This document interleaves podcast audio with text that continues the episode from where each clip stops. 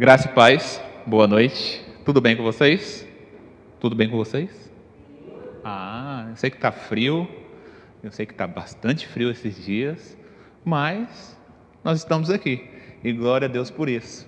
Mais uma semana que se termina, termina amanhã e a gente se adiantou um pouco, né? A gente trouxe o culto para sexta-feira, porque amanhã a gente tem a oportunidade de se juntar com outras igrejas para participar do Tributamos. Você deve ter participado do último que aconteceu aqui, e amanhã ele vai acontecer em outra igreja, e a nossa juventude vai estar lá. Por isso, a gente adiantou o culto para sexta-feira à noite. Essa sexta-feira gelada, fria, aqui Provavelmente aí na sua casa também está bastante frio, mas você que está em casa está melhor que nós. Você pode assistir o culto no sofá, debaixo das cobertas. E glória a Deus por isso, em todos os cenários. Obrigado, Priscila. Então, pessoal, a gente se alegra muito no Senhor com a oportunidade de mais uma vez expor a palavra. Mas antes, vou, deixar uma, vou dar ênfase em um aviso. Mês de agosto começa domingo. Glória a Deus por isso. E no domingo é nos dada a oportunidade de começar com mais uma série. Só que não vai ser uma série apenas nos sábados. A gente não vai ficar só cultuando, a juventude não vai estar responsável apenas pelo culto do sábado. Os pastores fizeram um descanso, pelo menos da exposição da palavra, e nos ofertaram todos os cultos da igreja para serem administrados e dirigidos pela juventude. Então, o culto de domingo, o culto de quarta, o culto de sábado serão dirigidos e a palavra será pregada por algum jovem ou algum adolescente. Então, já fica o convite para você que está em casa, para você que está aqui, não perca o mês de agosto. Você vai ter a experiência diferente de ver jovens e adolescentes da nossa comunidade de fé expondo a palavra. Talvez você descubra aqui pregadores talentosíssimos que você ainda não ouviu. E André, o que vai acontecer? A gente vai falar sobre o quê? Eu vou dar um pequeno spoiler, eu não vou falar todos os temas, eu não vou falar quem vai estar pregando aqui. Você vai ter que vir, você vai ter que acompanhar, vai ter que acompanhar, mas a gente vai falar no mês de agosto, sobre viver de modo digno.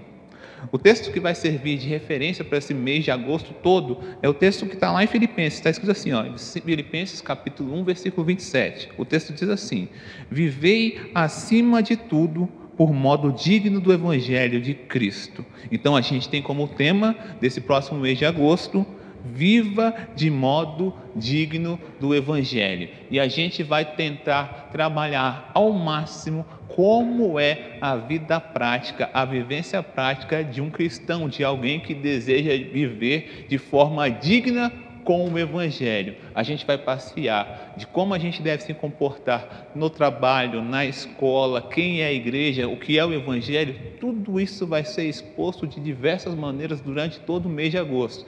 Então, se prepare que vem coisa boa por aí. E a gente já estreia no domingo agora, dia 1 com ninguém mais, ninguém menos do que Thelma Marinho. A gente começa com os dois pés na porta para que a gente comece bem a exposição do Evangelho. Então, preste atenção, nos acompanhe durante todo o mês de agosto. Beleza? Mas hoje termina uma série. A gente se dispôs a estudar todo o livro de Tiago. A gente fez um voo aí, um panorama, e a gente vem observando o porquê Tiago escreve o que escreve para quem escreve. E hoje nós concluímos. Foram cinco capítulos, a gente expôs cada um desses capítulos, dando ênfase naquilo que era relevante para a nossa juventude que eu, e, e que eu interpretei como interessante ser aplicado, e a gente conclui hoje. Então, se você veio desde o primeiro dia, você conclui hoje também, junto comigo, um estudo introdutório panorâmico do livro de Tiago. Ah, André, eu estou chegando hoje, eu peguei essa live hoje, eu estou descobrindo isso aqui hoje. Fica tranquilo, Qualquer dúvida, qualquer algo que foi apresentado anteriormente está à sua disposição lá no YouTube, lá no Spotify, desde o primeiro até o de hoje, beleza? Se você quiser fazer um estudo, se depois você quiser tirar dúvidas sobre o assunto, é só nos procurar e utilizar esse material que está à disposição, beleza? Então vamos juntos terminar essa série? Tiago, capítulo 5. Abra sua Bíblia, por favor. Você que também está em casa, abra sua Bíblia. Pastor Marcelo e família que está voltando, está lá em Uberlândia. Abra sua Bíblia aí, se não estiver dirigindo, e que vocês venham em paz dessa viagem. Amém? Nós temos diversos irmãos viajando ou indo viajar nesse próximo mês e que o Senhor os acompanhe na ida e na volta. Tiago, capítulo 5. Enquanto você abre, eu vou explicando o que a gente vai te propor a fazer hoje A gente, no capítulo 5 de Tiago, ele fala de três assuntos. O primeiro deles ele fala sobre dinheiro. Depois ele vai começar a falar sobre perseverança. E depois ele conclui falando de oração. Preste atenção. Perseverança, a gente já conversou no início, nos capítulos iniciais, da dor, do sofrimento, como é que a gente tem que enfrentar essa dor e sofrimento. É usado como exemplo o povo de Israel, que recebeu essa carta, os judeus que foram alcançados por Jesus Cristo se converteram ao Evangelho e por isso foram perseguidos. Então, Tiago, irmão biológico de Jesus Cristo, escreve a carta de Tiago para que as pessoas que receberam essa carta, apesar das dificuldades, das lutas, das provações e das tribulações, vivam de modo digno o Evangelho que, os chegar, que chegaram até ele. Então, mais uma vez, ele vai falar sobre isso durante todo o livro e conclui falando aqui sobre dinheiro, ele fala sobre perseverança e ele fala de oração. Oração, eu não vou falar de novo. A gente teve uma exposição muito grande e muito boa durante dois meses. Eu não vou repetir o que os meus amigos falaram sobre oração. Se você quiser saber mais sobre oração, entra no YouTube, você vai ter oito exposições falando sobre oração. Beleza? Sobre perseverança, eu também não vou falar porque eu já falei nos dois capítulos iniciais desse dessa série. Então, André, você vai falar de que hoje? Só de dinheiro. Beleza? A gente vai falar hoje sobre money, dinheiro, bufunfa, grana. Tranquilo? Vamos à leitura da palavra, então? A gente vai fazer a leitura do versículo 1 até o versículo de número 6, do, do capítulo 5, tudo bem? Eu vou fazer a leitura e vocês, vocês me acompanham texto diz assim: preste atenção, vocês que são ricos, choram, chorem e gemam de angústia por causa das desgraças que os esperam. Sua riqueza apodreceu, suas roupas estão finas e são trapos comidos por traças. Se o ouro, seu ouro e sua prata estão corroídos, a mesma riqueza com qual vocês contavam devorará a sua carne como fogo, esse tesouro corroído que vocês acumulam testemunhará contra vocês nos últimos dias. Nos últimos dias. Ous, por isso, ouçam os clamores dos que tra... ouçam os clamores dos que trabalham em seus campos, cujo salário de, vo... de vocês retirar... retiveram de modo fraudulento. Sim, os clamores dos que fizeram a colheita em seus campos chegaram aos ouvidos do Senhor dos Exércitos. Vocês levam uma vida de luxo na terra, satisfazendo seus desejos e engordando a si mesmo para o dia do abate. Condenam e matam inocentes, sem que eles resistam. Baixe sua cabeça, vamos orar mais uma vez. Senhor Deus, meu Pai, graças te damos que o Senhor é bom, o Senhor tem cuidado de nós, a tua graça, a tua misericórdia nos alcançou e por isso estamos de pé hoje. Senhor Deus, muito obrigado por mais uma oportunidade, por mais uma semana, pelo cuidado, pelo carinho, pela atenção, pela graça, Pai, que nos fez chegar até hoje aqui neste lugar. Senhor Deus, nós clamamos que o Teu Espírito Santo ilumine as nossas mentes, Senhor Deus. Procure em nossos corações, Senhor Deus, algo que tem que ser corrigido, que nós devemos nos arrepender, Pai. Tudo isso confrontado pela palavra, Pai, para que possamos sair daqui melhores do que nós entramos. As pessoas que estão em casa ouvindo essa exposição em tempo e fora de tempo também venham ser alcançadas, Senhor Deus, com essa mensagem. É o que eu te peço, em nome de Jesus Cristo. Amém. Então, meu objetivo hoje aqui é falar sobre grana. E a gente vai falar sobre grana com vocês porque, Andrei, eu sou jovem, eu sou adolescente, a coisa que eu menos tenho é grana. A não ser que você seja um filho abastado, que recebeu uma herança muito grande. Mas como eu conheço a maioria aqui, eu sei que não tem ninguém nessa condição, ou então está escondendo muito bem. Mas a gente precisa falar sobre dinheiro muito cedo. Por quê? Porque dinheiro é algo bom, criado por Deus. Mas o amor ao dinheiro é algo terrível. E como a gente observou na última semana, é a raiz de todos os males.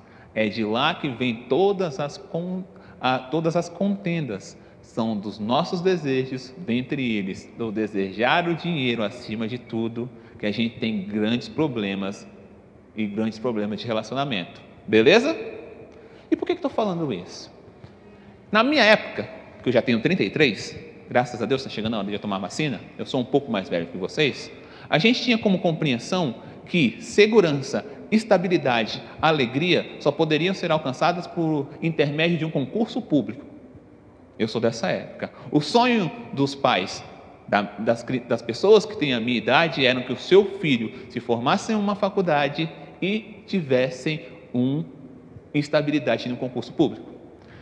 Aparentemente, a gente está caminhando e a compreensão da geração posterior dos seus pais, ou então as mensagens que chegam até você é que o concurso público não pode te dar tanto dinheiro quanto as outras opções. Então, a gente entra no YouTube, a gente observa os influencers no Instagram e a gente observa que ele fala: olha só, não perca o seu tempo é, estudando dois, três, quatro, cinco anos para receber cinco, seis, sete, oito mil. Você pode alcançar isso com muito menos esforço. Se você economizar hoje 10, 20, 30, se você pegar o seu dinheiro e investir no mercado de opções, no mercado de ações, se você conseguir administrar rico, é, riscos, daqui a alguns anos o dinheiro vai trabalhar para você. Essa é a nova utopia do jovem e do adolescente: viver de dividendos, viver de lucros, viver de é, como é que as meninas fazem no Instagram? É, de publicidade. Viver daquilo que o dinheiro pode trazer. Então, as seduções em relação ao dinheiro, elas só vão mudando. E elas revelam um, um algo muito perigoso, que é o que? Ganância e avareza. E a gente vai falar sobre isso. Então, quando a gente entra no YouTube, tem lá como ganhar um milhão. Como ganhar um milhão em seis meses? Como ganhar, morra, é, viva até ganhar um milhão? E a gente estabelece isso como prioridade. Então, desde muito cedo, a gente começa a estudar sobre saúde financeira, a gente compreende que a gente tem que guardar um pouco, investir isso que guardou, e isso vai se multiplicar lá na frente. E à, e à primeira vista, isso é muito sedutor, isso é muito legal e parece muito bom. Mas a gente precisa interpretar os desejos dos nossos corações à luz da Bíblia, para entender por que nós queremos acumular tanto dinheiro, qual é o propósito, qual é o destinatário de arrecadar dinheiro, de enriquecer. Será que essa grana, independente do valor, independente de onde esteja, é capaz de trazer segurança, paz e estabilidade para você? É isso que a Bíblia nos garante? É isso que a Bíblia coloca como condição para a estabilidade, alegria e paz? São coisas que vêm por intermédio do dinheiro? Algumas perguntas que vão ser respondidas hoje. Então a gente precisa lembrar que a gente tem que amar a Deus acima de todas as coisas, correto? A gente aprendeu isso na última semana. A gente precisa reorganizar os amores. Não existe problema nenhum em amar a criação de Deus, desde que nós amemos a Deus acima de todas as coisas, correto? Então, a gente compreendeu que a gente precisa organizar, a gente tem que amar ao Criador e não todas as coisas que Ele criou acima dele. Definitivamente, o dinheiro é algo feito por Deus, mas o amor ao dinheiro é o principal candidato para exercer o papel de ídolo em seu coração. É extremamente perigoso. A Bíblia fala sobre dinheiro muito mais do que fala sobre Satanás, por exemplo. Porque é extremamente sedutor buscar dinheiro a qualquer custo, o poder que o dinheiro traz o status que o dinheiro produz em você é extremamente tentador e a gente, por diversas vezes, recebe isso como incentivo desde muito cedo. Seja alguém na vida, mas seja alguém na vida, quando é falado a nós, provavelmente está correlacionado a uma profissão e quanto você ganha. Eu já dei um exemplo quando eu estava, sei lá, na quinta série, tinha um amigo meu endemoniado e a professora perguntou para todo mundo: Olha só, o que é que você quer ser quando crescer? E cada um foi falando: ah, eu quero ser jogador de futebol, eu quero ser professor, eu quero ser médico. Todo mundo com profissões nobres. E esse amigo meu endemoniado, que não sou eu, gente, acredite se puder, ele falou: Eu quero ser garçom. E ele chocou todo mundo. Por quê? Porque a gente não imagina que é uma profissão digna. Ninguém quer isso para o seu filho. Tem pais aqui, ninguém tem, quer que um pai, ninguém pai quer, nossa, meu sonho é que meu filho seja garçom. Imagina se um pai quer que seu filho seja pastor, que deve ser pior que garçom ainda, né? Então, a gente é convencido desde muito cedo que é o dinheiro que tem poder para nos fazer feliz, é do dinheiro que vem todas as nossas alegrias, é por causa do dinheiro que o seu pai, que a sua mãe abre mão de um tempo precioso durante a sua criação. Porque veja bem, Andrei, como é que nós adoramos o dinheiro? Quantas horas de trabalho você está disposto a entregar para receber mais.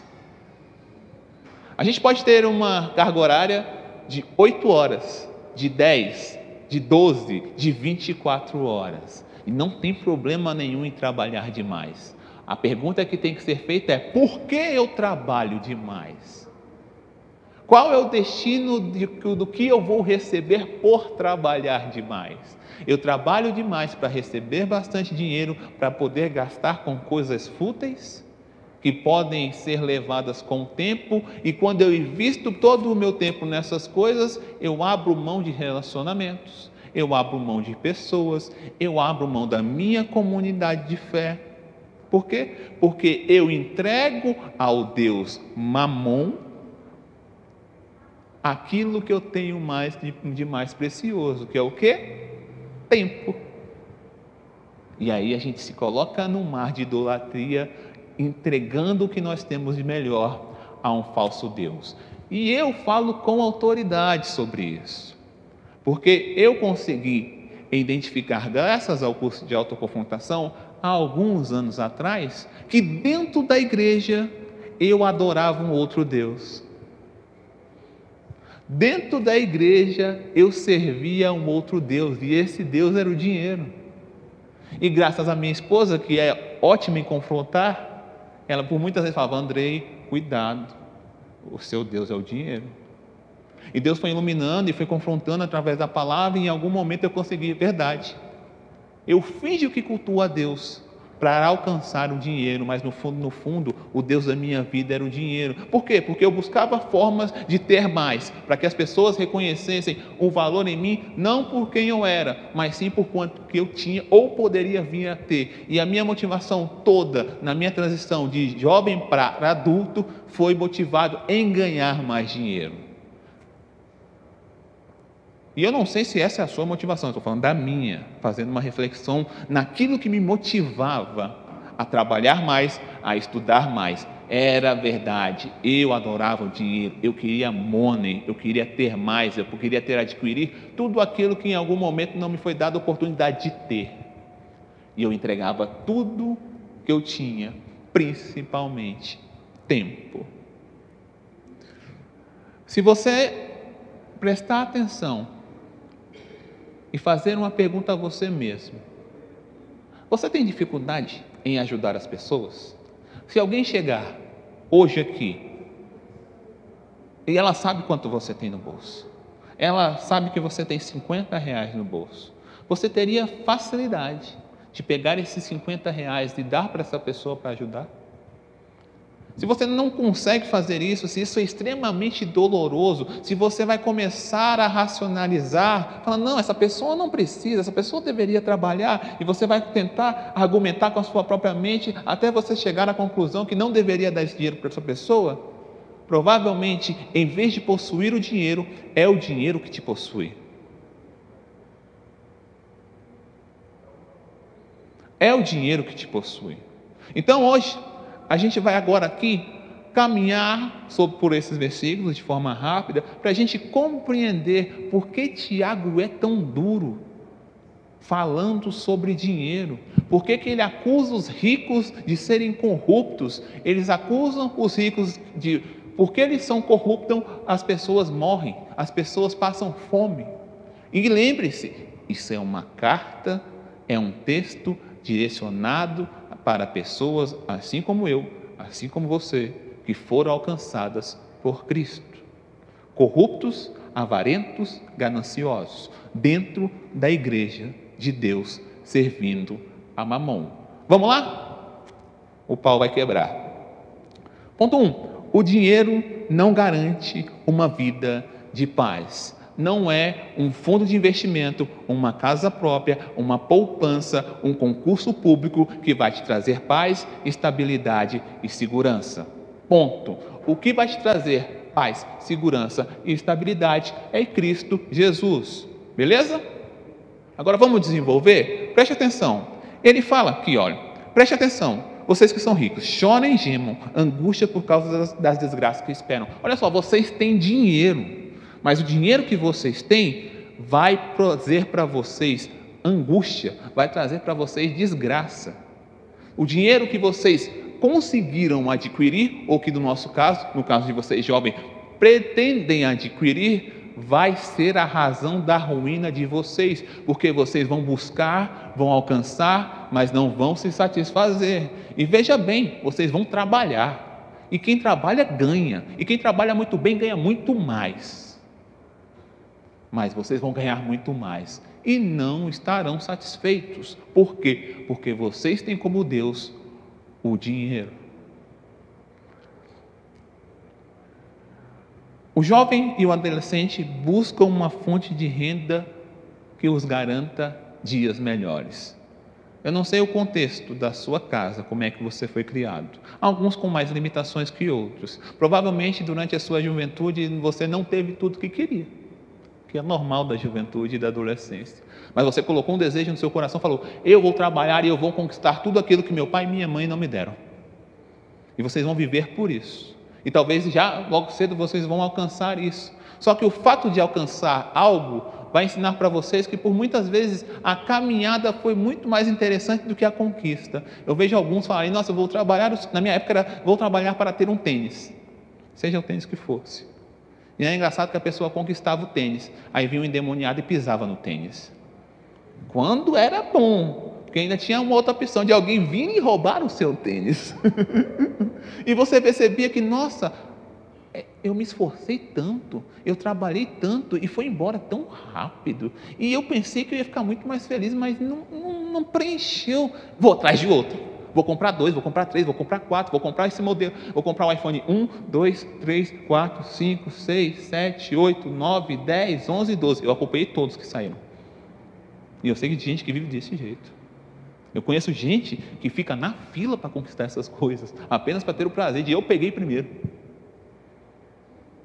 Então, a gente muito cedo tem que estabelecer padrões, limites para ganância. A ganância é um problema. A avareza é um problema. E a gente precisa identificar isso muito cedo, porque essas coisas só pioram. Muitos de vocês já entenderam que o Deus que vocês seguem, o dinheiro, exige tempo de vocês. Então o que vocês já fazem? Condicionados pelos pais de vocês ou por vocês mesmos? Eu vou dedicar todo o meu tempo para passar numa faculdade federal e vou ficar rico. Ou então, desde muito cedo, eu vou abrir meu próprio negócio e eu vou mudar de vida. E veja bem, nada disso é um problema em si. Não tem problema em ir para uma faculdade federal não tem problema abrir o próprio negócio, mas o problema é qual é o motivo, qual é a motivação desses desejos. Elas são bíblicas, elas são, elas são cristocêntricas ou elas são raiz de avareza e de cobiça? Então você já desde muito cedo você estuda 16 horas por dia. E a pergunta que fica é que hora que você serve a Deus? Ai, André, eu sirvo a Deus estudando. Será que você é tão genuíno assim? Se for, glória a Deus por isso. Você tem que responder essa pergunta. Que hora que você ajuda o mais fraco? Que hora que com o seu estudo você ajuda quem estuda menos? Que hora que dentro da sua casa você testemunha, a, testemunha aos seus pais o Deus que você diz que segue? Talvez você esteja extremamente comprometido em agradar o Deus do dinheiro. Isso nos, gente, isso só vai piorando, só vai escalonando. Eu, por exemplo, eu preciso deixar muito claro na minha cabeça que os meus filhos precisam de um tempo de qualidade comigo. Eu não posso ficar preocupado a todo momento de quanto mais dinheiro eu posso ganhar, porque isso me tira deles. Eu não fico de forma integral com eles. E isso tudo começa muito cedo e resulta num adulto que só vive para o dinheiro. E a gente precisa matar isso logo cedo. Os bens materiais acumulados aqui são reféns do tempo. É o que ele está falando, olha só, tudo isso que você já conseguiu conquistar, ou que vocês mais novos desejam conquistar, não são eternos.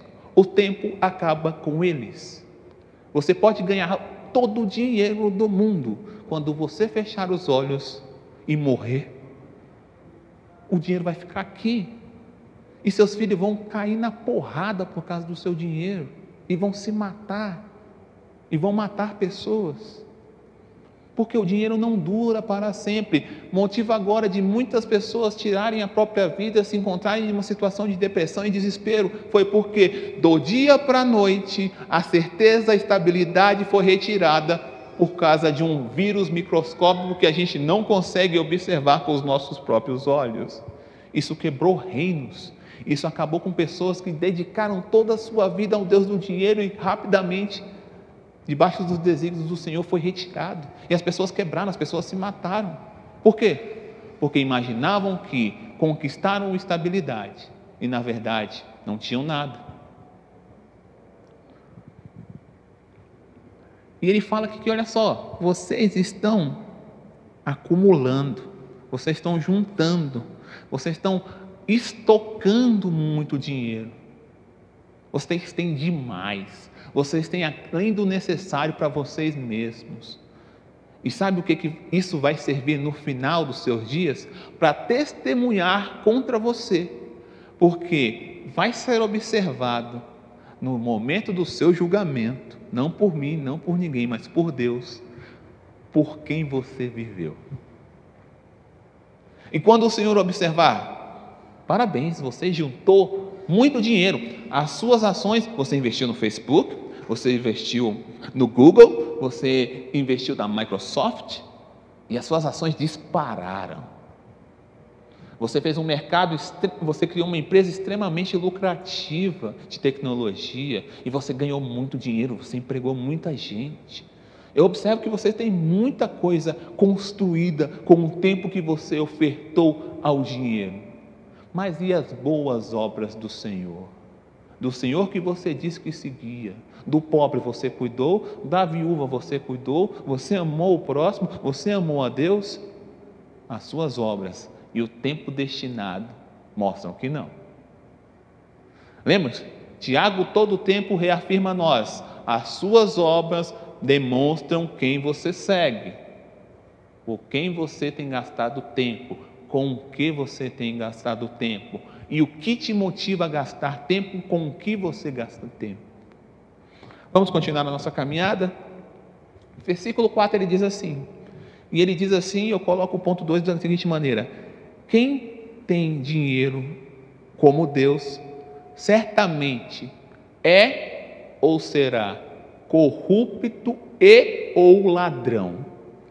Todo mundo que tem o Deus como dinheiro, em algum momento da sua existência, será ou é corrupto e ou ladrão.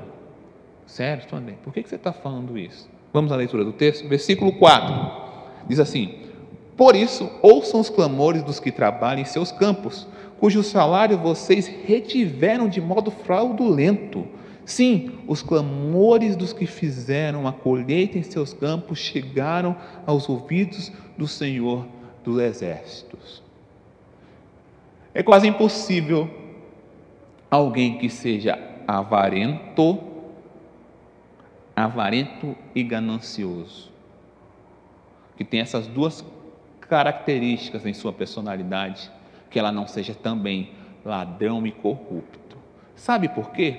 Porque o Deus do dinheiro, ele exige isso de você. Ele exige que você seja ladrão e corrupto. Sabe por quê? Porque é a forma que em algum momento você vai encontrar para ganhar mais dinheiro. Por mais que você caminhe de forma correta, o dinheiro sempre vai te seduzir para que você quebre princípios e regras. Vai chegar sempre num limiar que você vai ter que optar pelo dinheiro ou pela ética. Mas como você adora o dinheiro, você vai atravessar essa barreira. É por isso que você observa servos de Deus em altos cargos públicos, esquecendo do Senhor e quebrando mandamentos para ganhar mais dinheiro. Porque é isso que é exigido de quem serve o Deus do dinheiro, para quem serve Mamon. Em algum momento você vai ter que tirar do pobre, você vai ter que passar uma nota fiscal fria, você vai ter que pegar uma nota fiscal falsa, você vai ter que dar a volta em alguém. Porque você vai querer ganhar mais, e para ganhar mais, sempre tem uma opção de corrupção e roubo. Para aqueles que não estão nesse cenário, o muito jovem, às vezes, de cabeça fraca, seduzido pelo dinheiro, fala: É, eu não tenho estudo, eu não tenho condição, então eu vou ganhar na mão grande. Eu vou roubar, porque eu estou condenado mesmo a essa vida que eu vivo. Essa é a minha realidade, eu sou fruto disso aqui, eu não tenho escolha, então já que eu não tenho um caminho correto, eu vou lá e ganho na mãozona. Por quê? Porque o diabo sopra nos ouvidos daquele que tem o amor ao dinheiro essa possibilidade. A mesma para quem tem amor ao dinheiro e está em qualquer cenário onde a corrupção é ofertada. Não é problema, o problema não é a corrupção, o problema é os, os corações daqueles que são adoradores do dinheiro. Se você adora o Senhor, se você serve o Senhor, se o Senhor, seu Deus, é Senhor verdadeiramente, quando essas coisas acontecem, elas não te seduzem. Por quê? Porque elas ferem os princípios divinos. Mas se você serve ao dinheiro, é uma ótima oportunidade para agradar o seu Deus. Aqueles que amam o dinheiro farão de tudo para ganhar dinheiro. Em primeiro momento, ele pode até ser ético, mas a ganância vai fazer ele quebrar princípios. A vontade de ganhar mais, ninguém está vendo. Ó, oh, se eu for por aqui, eu chego mais rápido, ninguém vai ver. Isso aqui vai me dar 100, 200, 300 vezes mais. Se você ama o dinheiro, se você serve o dinheiro, você vai fazer isso. E são situações desde o do início da nossa caminhada. Eu, por exemplo, servidor do Satanás e servidor do dinheiro, quando mais novo, minha mãe me dava o dinheiro. Andrei, vai comprar X coisa na padaria. Certa vez, sabe o que eu fiz? Eu simulei uma queda e um assalto. Eu fui comprar aquilo que ela tinha falado, vi uma terra no chão, eu devia ter uns oito anos de idade, para você ver como é que eu comecei a servir o dinheiro cedo. E eu vi uma, um chão assim, um monte de terra, veio uma ideia na minha cabeça, falei, olha, se eu pegar esse dinheiro aqui, eu consigo ir numa loja de videogame e jogar duas horas. Tem um plano. Aí eu me joguei na terra, me sujei todo, voltei para casa, falei, mãe, fui roubado, e ainda tomei umas porradas. Por quê? Porque eu encontrei uma situação onde eu poderia mentir, ganhar mais dinheiro e alegar o Deus que eu servia, que era o dinheiro. E eu fui lá e fiz. Muito novo, oito anos de idade. E isso só foi aumentando. E até algum momento que o Senhor me encontra, me, me mostra que esse desejo no meu coração é pecaminoso e eu me arrependo de tudo isso. É isso que vai acontecer em escalas crescentes na sua vida em qualquer situação que você for colocado. Ah, André, eu sou só um funcionário de loja. Vai ter uma se você amar o dinheiro, você vai ser tentado a roubar nessa loja. André, eu sou um gerente. Vai acontecer lá. André, eu sou um dono de uma loja. Vai acontecer lá. Você vai ter oportunidade de agradar o Deus Mamon, roubando e se corrompendo. Mamon, o Deus daqueles que buscam riquezas materiais, dos gananciosos e dos avarentos, exigirá corrupção e roubo. André, eu não sei se eu sou isso aí não. Então vamos lá. Vamos trabalhar com definições rapidão para a gente entender se a gente é ou não é ganancioso e avarento. O dicionário diz que nos gananciosos tem a seguinte característica: pessoas gananciosas têm como característica vontade de possuir tudo aquilo que admira para si próprio. O ganancioso caracteriza-se pela vontade de possuir tudo aquilo que admira. Se ele admira, ele quer ter. Ele vai arrumar um jeito de ter, não importa qual. O avarento, vamos falar do avarento? Você é ganancioso? Não sei, você em casa é ganancioso? Veja se você tem essa característica na sua personalidade. O avarento. O avarento é a pessoa que tem dificuldade ou medo de perder aquilo que possui, bens materiais, recursos. A pessoa avarenta geralmente é chamada de pão duro e de mão de vaca. Sabe aquela pessoa que tem dificuldade em ajudar, em doar, sempre tem alguma sempre tem uma justificativa? Sabe aquela pessoa que empresta as coisas, mas empresta as coisas que ele não soltar? Que ela prefere, eu, sabe a pessoa que fala, eu prefiro não emprestar. Parece uma frase bonita, né? Talvez demonstre para mim, para você, uma pessoa avarenta. Então, essas duas características precisam ser confrontadas, porque você vai observar que nem avareza, nem ganância são características de um cristão. Muito pelo contrário, o cristão é aquele que não deseja nada a si próprio. O cristão é aquele que pega tudo o que tem e oferta aos seus irmãos. Então, são posições completamente antagônicas a essas características aqui. E são, se você as tem, tome coragem, tome vergonha na cara e as nomeie de avareza e ganância e se arrependa desses pecados. Porque eles não são características de servo de Deus. Para de arrumar adjetivo, sinônimo para essas palavras você é avarento, você é ganancioso, você ama, você tem dificuldade de doar, de dar, cuidado. Isso revela um coração entregue a um outro Deus que não é o Senhor Jesus Cristo. Continuemos caminhando. Terceiro ponto é: você já, acho que todo mundo aqui já teve a oportunidade de, às vezes, dependendo do local, estar tá numa lanchonete e nesta lanchonete ser incomodado por alguém que pede comida. Vocês já, já tiveram esse constrangimento? Você está ali com seu bonde, todo mundo comendo, e chega alguém e fala: Moço, você pode me ajudar? Aqui na lanchonete de cima tem um cara, eu sempre observo o comportamento dele, até que eu moro aqui muito próximo. Ele senta no fundo daquela lanchonete que tem aqui em cima, o Fries, e ele fica lá no fundo quieto. Toda pessoa que vai embora, ele vai lá e come o resto do lanche daquela pessoa. Ele não incomoda as pessoas. Ele fica no canto dele, esperando que as pessoas deixem alguma coisa para que ele possa se alimentar. E pouco me importa a história da vida dele pregressa. Eu estou observando aquilo que acontece diante dos meus olhos. Diversas vezes a gente está no semáforo e chega alguém te pedindo dinheiro. E talvez você tenha mais uma muleta a falar: Eu não sei o que essa pessoa vai fazer com o meu dinheiro. Eu não sei o que a pessoa vai fazer com isso. A pergunta a ser feita é: cabe a um cristão esse julgamento? Cabe a um cristão observar a necessidade de fome julgar a pessoa e falar para ele não vá trabalhar? Ou o Senhor Jesus Cristo nos ensina: aquele que tem fome, dê o pão. Resolva o problema primeiro, o primeiro problema, o problema é evidente, e depois a gente vai trabalhar nos outros. Por que acontece isso? Porque quem é avarento, quem é ganancioso, quem tem o dinheiro como Deus, não consegue olhar através do vidro da lanchonete e observar a miséria que está ao nosso redor.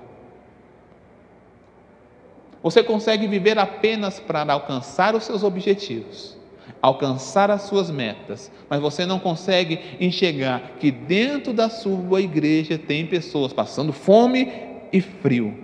E pior, Talvez você diga, ah, eu não conheço, Andrei. Pior ainda, sinal que você não se relacionou com a sua comunidade de fé. Você deveria saber.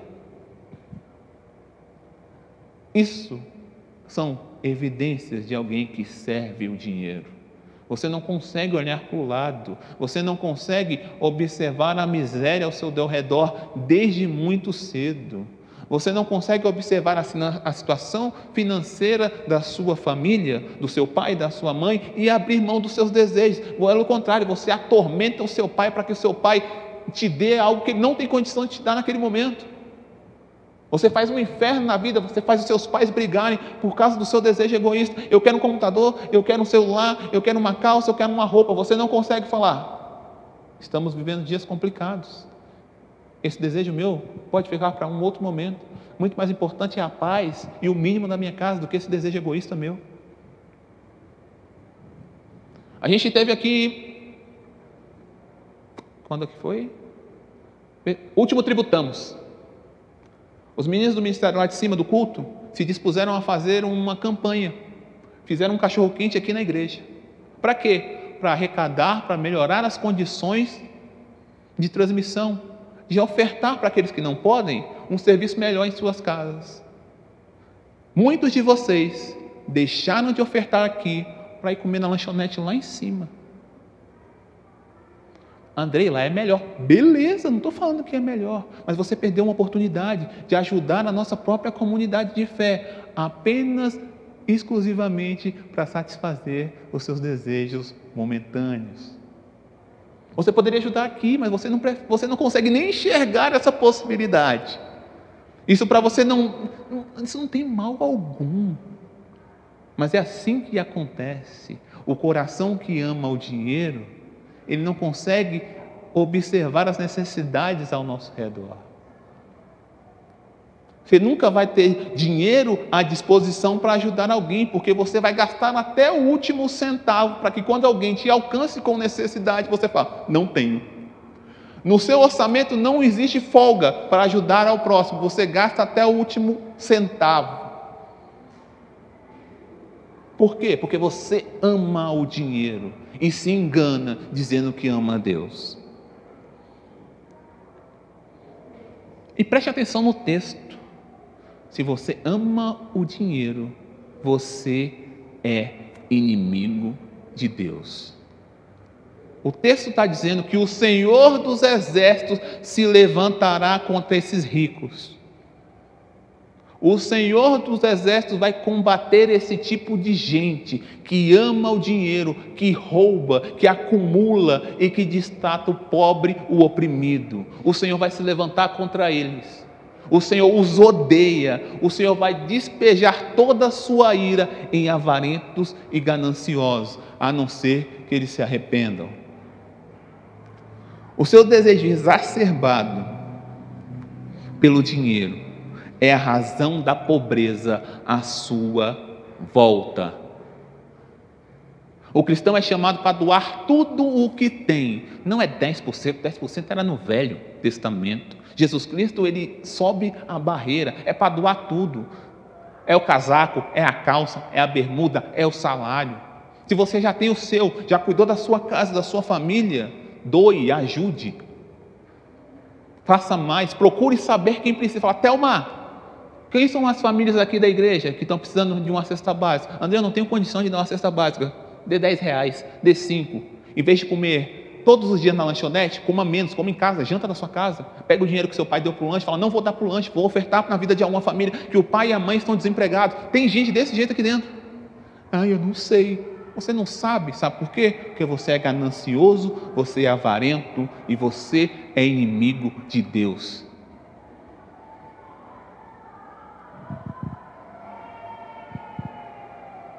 Você foi cegado e não consegue olhar nada para nada. Você não consegue observar as pessoas. Você não consegue gastar menos. O seu objetivo de vida, em algum momento, você muito não falou: Eu vou trabalhar mais para poder ajudar mais pessoas.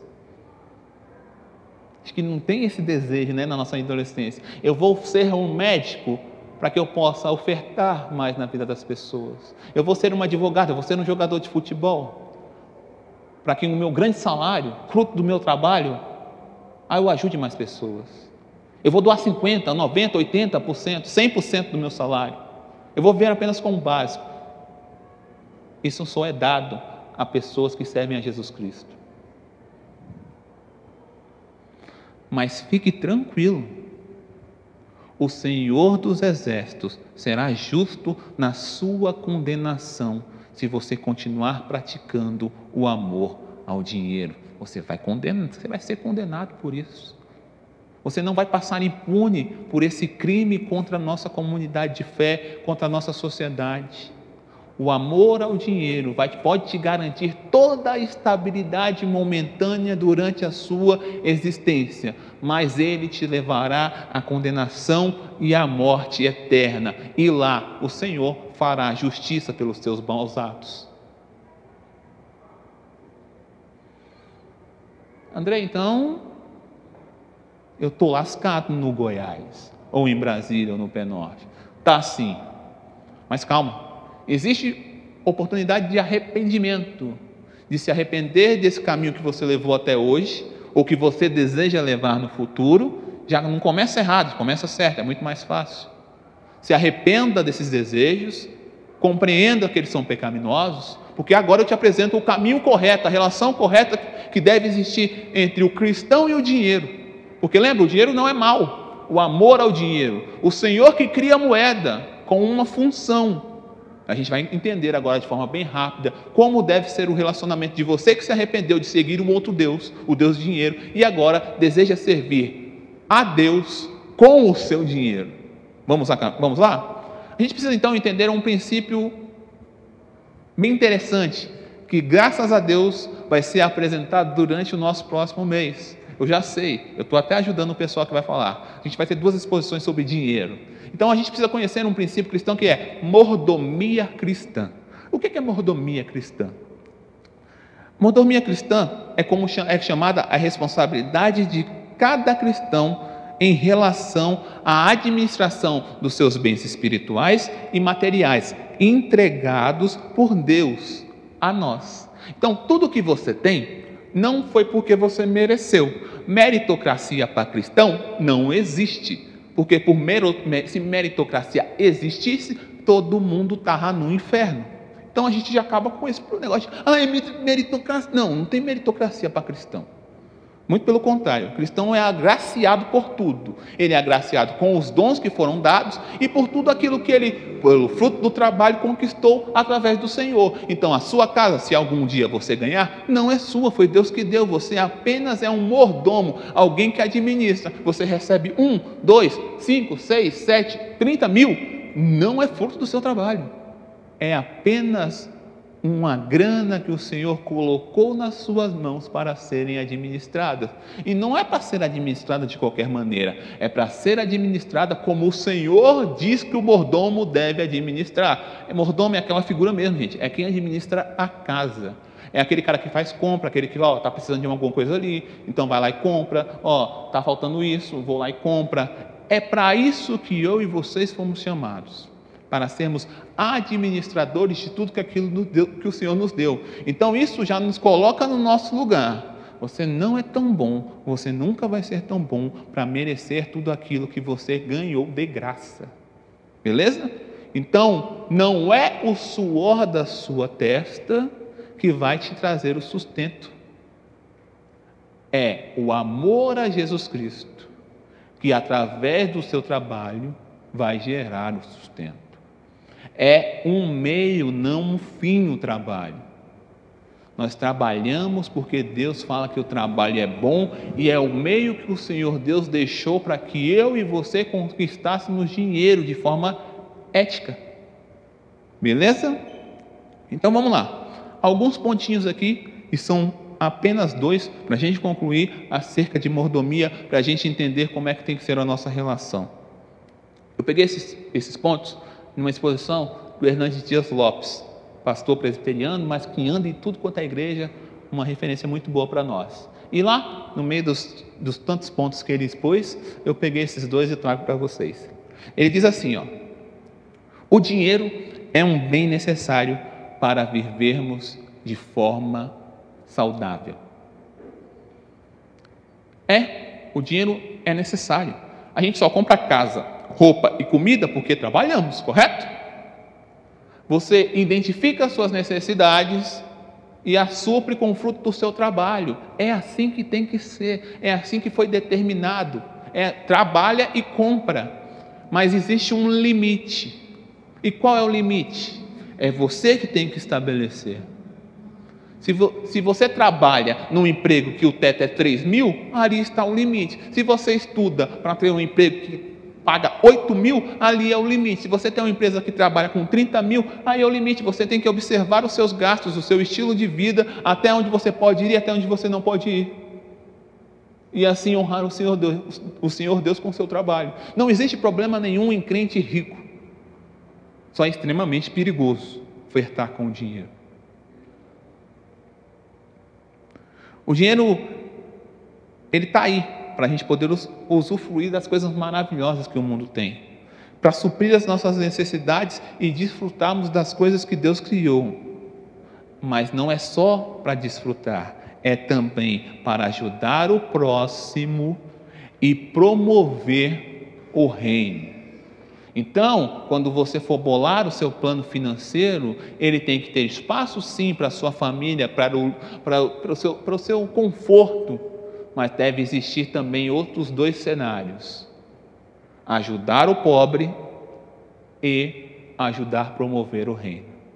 Segundo ponto, o dinheiro só tem propósito quando os ganhamos honestamente e usamos para fins que glorificam a Deus e abençoar o próximo.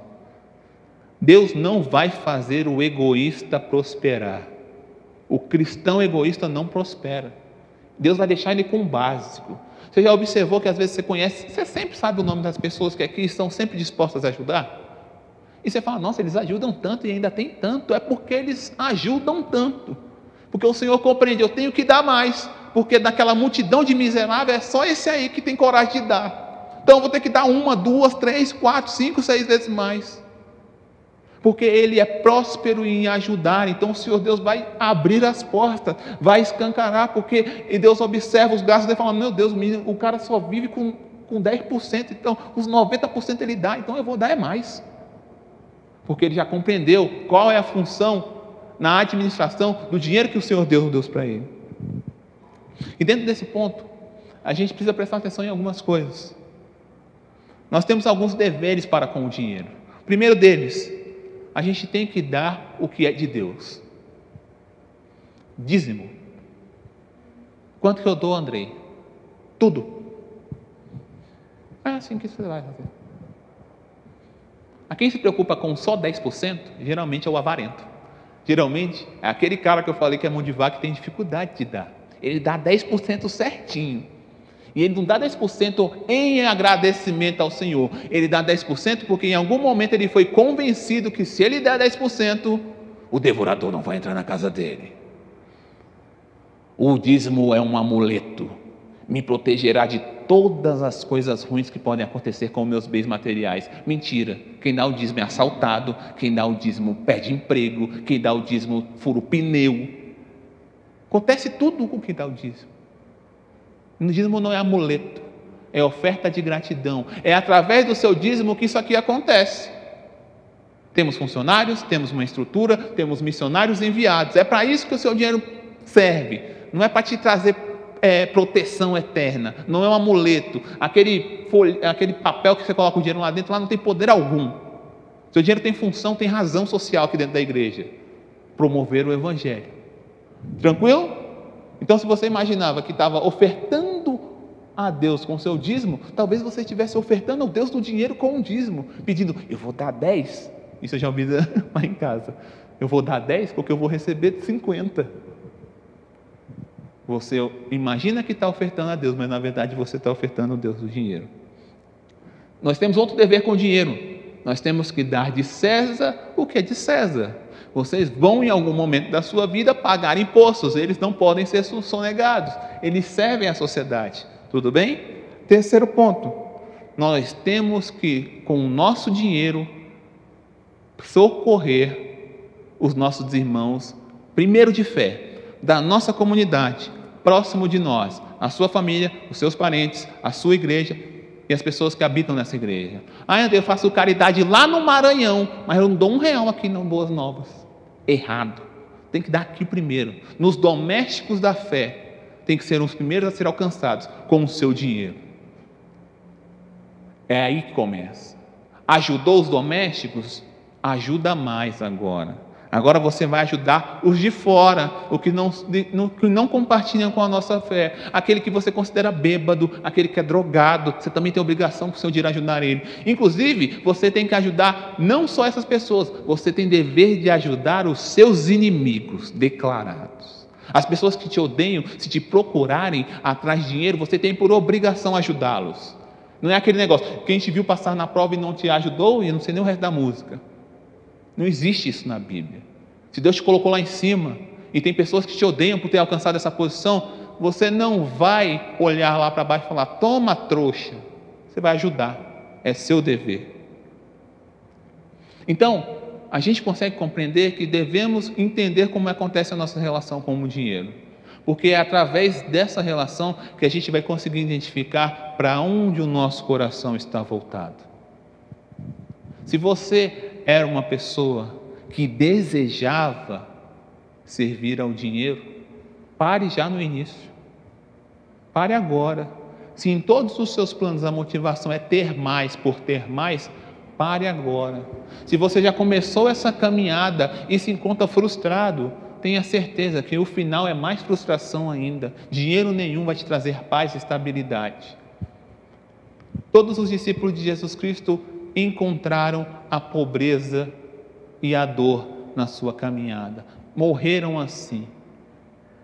E nem por isso nenhum deles morreu triste nem frustrado. Todos eles tiveram mais de Deus. No final da vida, conquistaram aquilo que não pode ser roubado, aquilo que atravessa o desafio do tempo, que é a salvação. Esse é o nosso foco.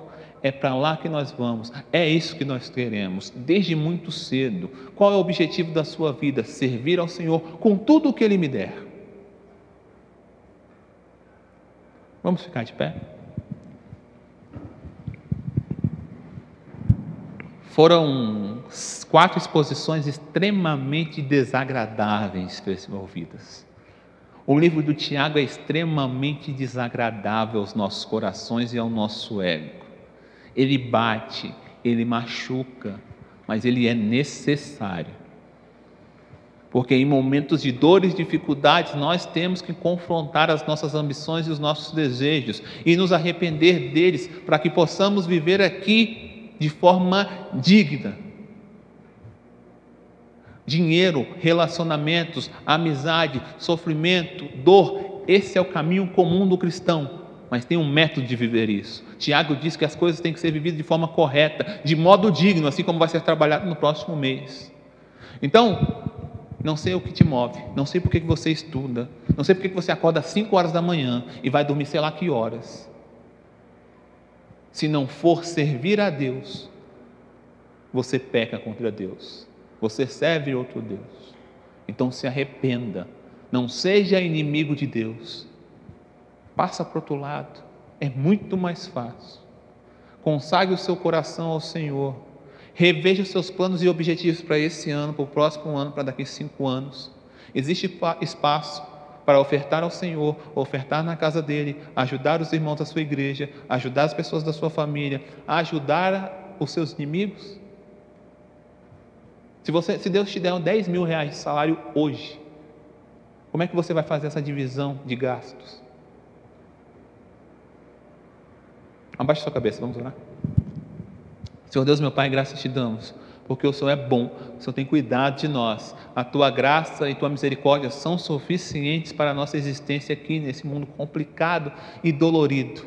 Senhor Deus, clamamos a Ti por perdão, por misericórdia, Senhor Deus, para compreender que a satisfação nesta vida já terrena só advém do Senhor, Pai. Então nos perdoa, Senhor Deus, por viver desesperadamente em busca de satisfação dos desejos do nosso coração. E por viver assim, abrimos mão de servir ao Senhor em tantas oportunidades que é nos dada. Senhor Deus, abre os nossos olhos para que a gente possa observar a calamidade que está ao nosso redor. Senhor Deus, faça os jovens desta igreja prosperar Senhor Deus, faça os jovens dessa igreja, Pai, alcançar os lugares que o Senhor tenha para eles.